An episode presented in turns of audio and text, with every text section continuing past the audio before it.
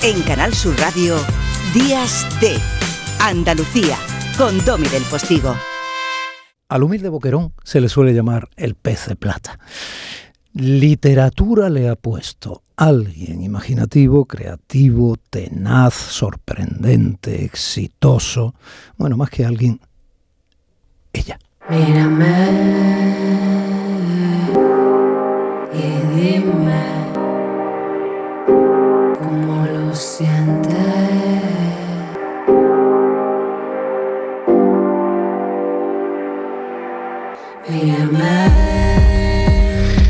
Esta vida saturada que suena de fondo es eh, parte de las muchas personalidades que forman la presencia rotunda y sorprendente de Raquel Cernicharo, que es quien cogió desde su Mediterráneo valenciano, cerró o dejó en buenas manos eh, un par de ditas las puertas de su impactante restaurante Carac y se vino a las Andalucías para, en plena costa oriental malagueña, inaugurar parte de los eh, felices actos de la fiesta del Boquerón Vitoriano en la localidad maravillosa del Rincón de la Vitoria. Raquel, buenos días.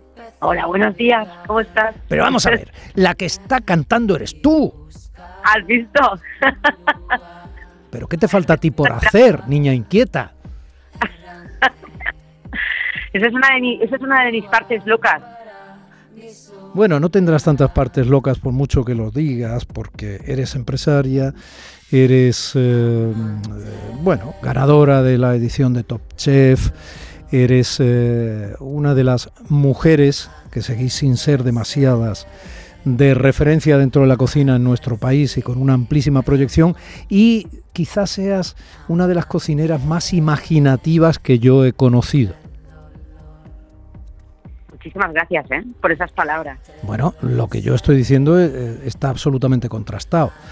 Lo que hiciste, por ejemplo, eh, esta semana con el boquerón, convirtiéndolo en un aperitivo de muesli, en un plato tandoori, convirtiéndolo en una especie de aspic entre dulce, marino, yo qué sé, hiciste tantas cosas con el boquerón que un poco más y no acabamos. Uf, me, me, me, tuve que parar, tuve que parar porque aquí te estás pasando, ¿no? Y aparte, nadie se lo esperaba, porque te esperábamos con dos platos, pero has aparecido con un arsenal. Sí, sí, la verdad es que, bueno, yo tuve un poco de culpa porque te paré en el cuarto, pero, pero teníamos ahí capacidad para seguir eh, inventando. Hay, hay, que, hay que, y con qué elegancia lo hiciste, ¿eh? a mí hay que parar, hay que pararme. Yo, yo soy todo sin medida. Esa es la, fama que tengo en el trabajo. Cuando cojo algo no, no, no paro hasta estrujarle y sacarle la última gota. Bueno, vamos a ver Raquel cómo se hace una cocinera de tu fuste y de tu éxito y sobre todo de tu proyección, porque vas a llegar mucho más lejos todavía. Vamos a ver, primero, eh, ¿qué tal con Andalucía? Bueno, Andalucía tiene parte de, mi corazoncito y, y, mm, un poco por, también porque tengo amigos y, eh, y tengo casi familia ahí en, Málaga. Málaga es un sitio que, que, me tiene robado parte del corazoncito. Es una maravilla. Tenéis una tierra espectacular, una gastronomía más espectacular todavía y una gente maravillosa que siempre que voy me trata divinamente. A ti es fácil tratarte bien, pero bueno, es verdad que está un poco la genética de esta tierra acogedora, ¿no? Pero bueno, que además son cosas reales que navegan por encima de los tópicos, pero vamos a seguir navegando por tu propia biografía, Raquel. Tú, em, muy jovencita, te pasan cosas. Yo te puse en evidencia que habías nombrado en varias ocasiones a tu padre, tienes eh, la fuerza esa memoria sensorial de los recuerdos y tiene sentido no solo porque tu padre manchego eh, preservara el pescado secándolo o hiciera boquerones en vinagre, ¿no? lo que te acercaba tanto, por ejemplo, a esta tierra nuestra, sino porque tanto a tu padre como a tu madre los perdiste eh, antes de tiempo. ¿no? Correcto, sí. La verdad es que son estas cosas que a veces en la vida te marcan y te hacen, ¿eh? porque no, no sería la misma persona si no hubiera pasado por, por aquí. ¿no? Mi, madre cuando yo era muy jovencita, con siete años, se enfrentó a una operación de un pólipo de garganta y fue un fallo, un fallo clínico, un fallo con la anestesia y bueno, la consiguieron, la consiguieron salvar por poquito, pero tuvo fallo cerebral y estuvo un 99% de, de parálisis.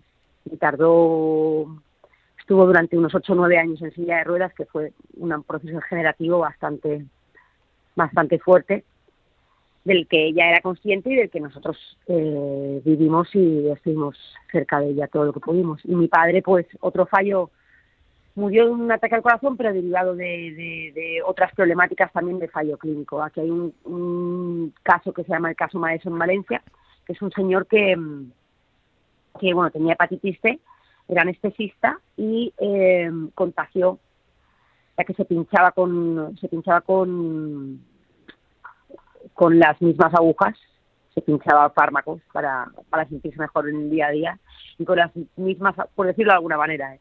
Y con las mismas agujas eh, pinchaba a sus pacientes. Entonces, pues mi padre, aquí fueron creo que unas 150 personas, entre las que ellas, pues, pues estaba mi padre. Estas cosas que a veces en la vida eh, pasan, casualidades, a veces es la vida que mira. Eh, un índice de probabilidad es un poco jodido, ¿eh? porque porque bueno, pues pues que te pase con tus dos padres, pues es un poco complicado. Y mi padre ya falló cuando yo tenía eh, 20 añitos. 19 para 20. 19 para 20. Así que desde que eras una niña empezaste a conocer esa otra parte de la existencia que la vida cuando dice aquí estoy yo y se pone muy vida, pues eh, obviamente no endurece. Eh, claro. Y, y bueno, y, quizá eso es lo que te hizo cuando te quedaste sola eh, dar el salto, ¿no? Y te fuiste de aquí. Yo además me fui muy pronto de casa. Yo me fui con 14, luego me emancipé legalmente con 16 y con, con 21 añitos ya tenía mi restaurante. Madre mía. Te fuiste primero a Londres, ¿no? Me fui a Londres. Estuve una temporada en Londres. Pero tú todavía no sabías que ibas a ser cocinera o ya lo sabías? No, los, no, no lo proyectaba así. Hmm. No lo proyectaba. Ya cocinaba, ya cocinaba, ya había estudiado cocina, mm, mm. pero me empecé a dedicar a otra cosa, me empecé a dedicar a las artes escénicas. Mm. Y eh, porque yo he estudiado, eh, he hecho el bachillerato de Bellas Artes, he estudiado artes escénicas desde pequeñita, canto desde pequeñita, fotografía y cocina. Un poco todo lo relacionado con, con el hacer, con el hacer creativo. Y, y no lo proyectaba, no lo proyectaba, pero sí que es verdad que en Londres estuve, entre muchas otras cosas que hice, estuve trabajando en una tienda de cocina vegana, con lo que aprendí también muchísimo de ese mundo. Mm. Y un día decides que vuelves. Me vuelvo, me vuelvo. Estoy viviendo en una ocupa, y viví en una ocupa. Estuve rolando también en, algunos espacios ocupas de allí, una experiencia impresionante sobre la que escribí muchísimo. Mm. Y eh, imagínate vivir en una casa, dormí con 30 personas y una sola ducha. Yo me iba con una botella de lejía, un spray de lejía a la ducha, para pulverizarlo todo antes de meterme. Imagínate. Um, y, ya me vuelvo, me vuelvo, me instalo y, um, y comienzo a proyectar un poco, a decir, bueno, ¿qué es lo que hacemos y en con qué nos obsesionamos de nuevo, ¿no? Yo creo que ese es el... No hay nada mejor no hay nada mejor que te pueda pasar en esta vida, yo siempre lo digo, lo mejor que te puede pasar en esta vida es obsesionarte con algo. y yo me obsesioné con la cocina. Como motor para vivir, quieres decir, ¿no? O sea, lo que se llama, en términos más blanditos, una ilusión, ¿no? Tener una ilusión. Sí, sí, saber, saber, ya no ponerle, ya no a lo mejor ponerle a, quiero llegar a ser la mejor cocinera de, no, ya no, ya no eso, sino obsesionarte con ser conocedora de todos los aspectos de una materia. Luego ya, yo es lo que siempre digo, cuando tú empiezas a trabajar y trabajas de verdad, con pasión, con ganas, con esfuerzo, teniendo la, necesidad de informarte hasta la última cosa que sepas de esa materia, todo lo demás, todo lo demás, eh, eh, los frutos son fruto necesario, es una consecuencia siempre es una consecuencia. Es imposible no obtener algo cuando te has implicado en algo de esta manera. Siempre es una consecuencia. Mm. ¿Cómo es tu restaurante, Raquel? Pues mi restaurante es un restaurante, eh, no es un restaurante pequeñito, es un restaurante bastante grande, pero cogemos solamente a 30 personas. Mi restaurante es un sitio para mi gusto, lo hemos diseñado nosotros, yo y, yo y Javi, que es mi, mi, compañero de viaje. es, em, Javi es tu pareja. Javi es mi pareja. O sea, Javi es al que amenazas de vez en cuando con meter en el ahumadero en casa, ¿no? Ese ahumadero enorme que mide metro y medio, ¿no? Exactamente. Donde ahumas todo, hasta las fresas. Sí.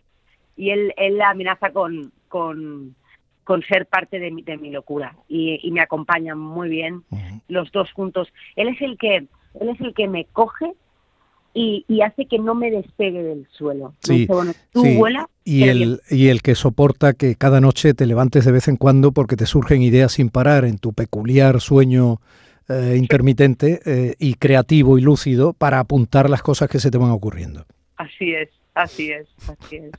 tu santo tiene el cielo ganado. La verdad es que sí, la verdad es que. Lo que pasa es que en ese cielo te verá a ti como un ángel, porque. La verdad es que yo le digo siempre, digo, que hubiera sido de tu, vida hubiera sido muy aburrida. bueno, sí, eh, convive con una brujita cargada de alquimia positiva, ¿no? Y sí. bueno, y pero ¿cómo fuiste directamente por la alta cocina, que es un mundo difícil de sostener económicamente? ¿eh? A ver, la verdad no, ¿eh? Yo empiezo con menús. La alta cocina me sorprende a mí. ¿Ah? En lo que, en lo que yo. Y eso más, soy una persona que, que vive fuera de la línea de este mundo. ¿eh? Estoy dentro de él, pero vivo fuera de la línea de este mundo del, de, de los grandes cocineros, cocineras, futboleras, futboleros que yo siempre digo, ¿no? Estoy dentro, pero fuera, a mi manera, que siempre digo. Entonces yo empiezo con menús, yo empiezo con un menú, con menú, con, con con es más, o sea, sigo en el mismo restaurante, nunca abrí otro restaurante, pero lo he ido, lo he ido adaptando a las circunstancias y empiezo a dar platos de menú a 10 euros con un restaurante lleno porque la gente no, no entiende cómo a ese precio está comiendo bien, ¿no? Que es lo que siempre me dicen. A ese precio estamos comiendo unos platazos que, bueno, pues no, no, no, no era lo que se imaginaban cuando entraba en un sitio muy pequeñito, con una cocina muy pequeñita, en la que yo me subía por las paredes, lo hacía todo, ¿no? Lo tenía todo absolutamente controlado. Entraba, montaba las mesas al día, cogía reservas, entraba, y me pasaba 16 horas al día eh, metida en ese, en ese zulo y aprendiendo. Y así me pasé 10 años. 10 años de mi vida me pasé así, sin parar. Y ahora en este nuevo restaurante, que es es un gran restaurante, un gran restaurante en cuanto a tamaño, eh, todo, todo muy de diseño, donde están las materialidades muy, muy presentes, el hierro, la madera, el cristal. Y eh, me vengo hace cinco años en el centro de Valencia, en un proyecto ya que se zambulle 100% en la alta gastronomía. A raíz de eh, un día, un día mi, cuñada empieza a dar noticia en los medios bueno, de lo que yo estoy haciendo, a la gente le encanta mi vida, mi persona, lo empiezan a mover muchísimo en los medios y un día me llaman de Top Chef yo no me presenté a los castings, me llamaron, me llaman y dicen, oye, ¿quieres participar? Y digo, no. Me dio miedo. Y entonces yo dije, bueno, pues es otra de las frases que me acompaña de por vida. Cuanto más miedo te dé una cosa, menos dudes en hacerla. Y me volvieron a llamar por segunda vez. Menos mal que lo hicieron. Otra persona totalmente diferente. Oye, ¿quieres participar? Y dije, sí. Y ahí empieza la, la, siguiente etapa de mi vida, que cuando salgo eh, ya me zambullo, ya estoy metida en este restaurante y ya me zambullo en la alta gastronomía. O sea, yo empiezo en la alta gastronomía, hará unos cuatro o cinco años, empieza a meterme en ello. Acabo, acabo de, acaban de parirme, como aquel que dice en este mundo. ¿Y cómo te diviertes? ¿Qué espectáculo es verte mm, descubrir, comprobar, inventar?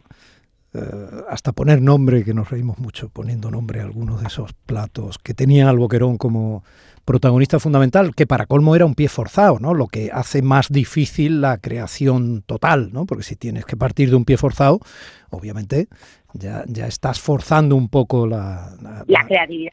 Es lo mejor a veces que le puede pasar, siempre con, siempre con conocimientos previos. ¿eh? Uno no puede crear si no tiene mucha información en la que basarse. Esto es como esto es como mm, una jam session, ¿no? El improvisar con, con un instrumento. Tú puedes improvisar cuando te conoces tu instrumento de, arriba abajo.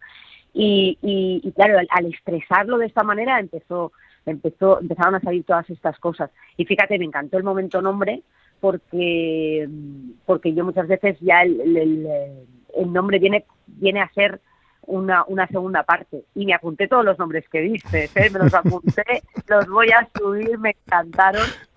Yo creo que el, el, meloquerón te lo tienes que querar tú. lo, del melo, lo del meloquerón fue... fue Ay, brujita, brujita. Dime, dime, dime, dime, que estás hablando sobre tu propia voz. Dime, dime. Que, que, se me ocurrió cuando ya llegué a casa, sí. Eh, se me ocurrió escribir un poquito sobre esto, sobre lo que pasó, que era un boquerón 50 recetas. y a ver qué nos sorprende por allí. Vamos por 50, ¿no? Muy bien, muy bien, muy bien. Ah. Muy bien, muy bien. Raquel Cernicharo, eh, tú lo notas, ¿no? Podría estar hablando contigo toda la mañana. Eh, También. Ha sido una, sí, ha sido una sorpresa química y terriblemente humana, con muchos caminos que transitar, el, haberme encontrado contigo de manera fortuita y terriblemente fértil. Te deseo lo mejor, quiero saberlo, quiero verlo y me encanta darte a conocer un poquito más al público andaluz que generosamente escucha estos días de la radio pública de Andalucía. Raquel, un besito muy grande, a tu santo le das un gran abrazo. De tu parte, un beso enorme también te mando para allá. Ha sido un placer conocerte y, por supuesto que la vida nos, nos ha juntado y, y esto siempre, estas cosas, estas todas las energías siempre van, siempre van para adelante. Qué bonito eso de poder ir sumando en la vida para sentirse mucho menos solos. Un beso enorme, mi admiración, Raquel Cernicharo, Top Chef. Gracias. un besazo Un besazo.